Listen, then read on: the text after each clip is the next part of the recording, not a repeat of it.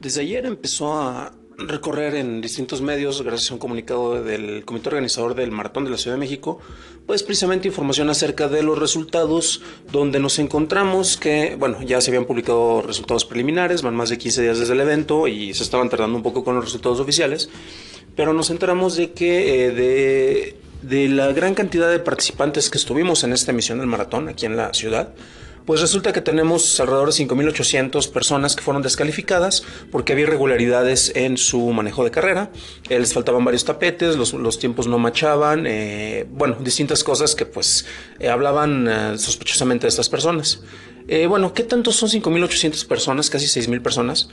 Si consideramos que la totalidad de personas que corrimos el maratón, que, que empezamos y que tenemos algún registro, fueron 29 mil personas, casi 30 mil, estamos hablando de más de una sexta parte, entre una sexta y una quinta parte de la totalidad.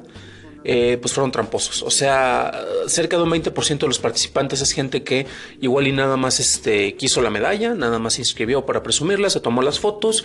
Eh, muchos que se metieron al principio de la carrera, después tomaron un metro o transporte o taxi y se incorporaron en la recta final. Eh, conozco personas que se incorporaron en Chapultepec, personas que nada más corrieron la, la segunda mitad, que corrieron nada más 10 kilómetros y tenemos casos extremos.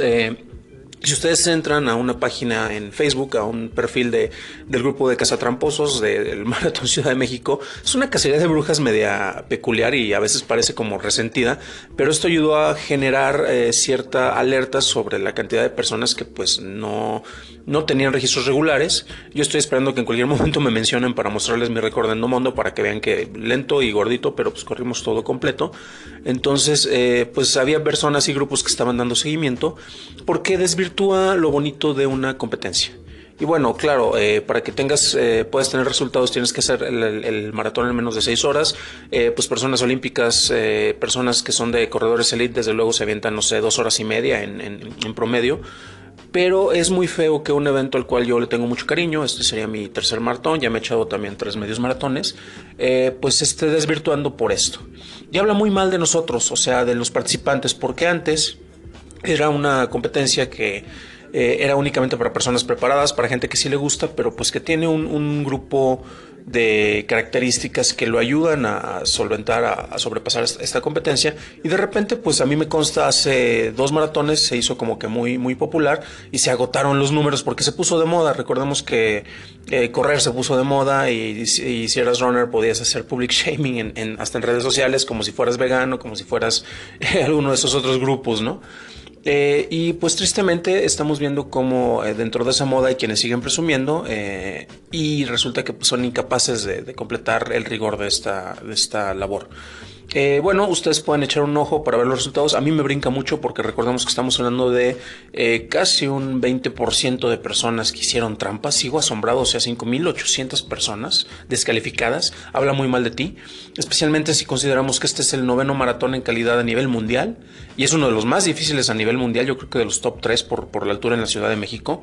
Y resulta que también es un Boston Qualifier, o sea, eh, te sirve como preparativo para que puedas entrar dentro del maratón de Boston eh, gracias a los récords y a las acreditaciones que se cuentan. Pero bueno, eso es lo que yo veo, es una situación muy triste. Qué bueno que se está dando esta limpieza, en buena medida eh, por parte de la presión social que se estaba ejerciendo. Digo, no, no voy a alabar a los cazadores de brujas del grupo de cazatramposos, sin embargo ayudaron a generar más conciencia sobre este terrible problema. Y bueno, ¿ustedes qué opinan de esto? O sea, ¿en serio el viva México y hagamos trampa y el que no tranza no avanza es algo válido? Y si tú eres corredor o corredora, Edith, eh, ¿cómo viste este asunto? Porque la verdad eh, yo lo considero algo muy triste, pero qué bueno que se están tomando medidas al respecto. Déjenos sus llamadas y daré como un par de horas antes de publicar esto en iTunes con eh, las posibles retroalimentaciones que tengamos. Lo dijiste muy bien, Dan. Este síntoma de trampa en el maratón CDMX viene justo de esta necesidad de la selfie, de ser reconocido en redes sociales. Y qué mejor reconocimiento ahora que el deporte.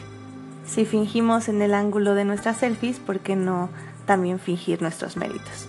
Un síntoma pues muy triste de este país y que nos revela una realidad sobre el mexicano que tal vez no queremos ver o no queremos aceptar Al menos yo, la verdad, nunca, nunca se me había ocurrido hacer eso por una medalla. Simplemente si no termino el maratón, si no termino una carrera, ¿para qué quiero la medalla? O sea, la medalla es el reconocimiento de que corriste. Y de más importante, que terminaste. Y como tú y yo sabemos, es un esfuerzo muy grande tener que entrenar día a día durante un año o más para terminar este tipo de carreras. Y todo esto de la trampa del maratón se refleja en el yo sí merezco abundancia. Yo sí merezco las despensas que nos estamos robando, yo sí merezco que no me multen y mejor pagarle al policía. Y tal vez lo peor o no lo peor, pero ya los del maratón de Boston se dieron cuenta y tal vez ahora van a tener que usar otros métodos para admitirnos allá y Trump nos puede usar puede usar esto de excusa. Digo, tal vez ya es mucha paranoia mía, pero definitivamente sí me dolió, me dolió como saber que hay gente que no le importa el deporte o no le importa o no entiende como todo lo que uno realiza para hacer estas carreras y simplemente deciden hacer trampa, que se les hace tan fácil y de forma tan descarada. Es triste la verdad y como siempre quiero tratar de ver el vaso medio lleno, pero definitivamente es complicado.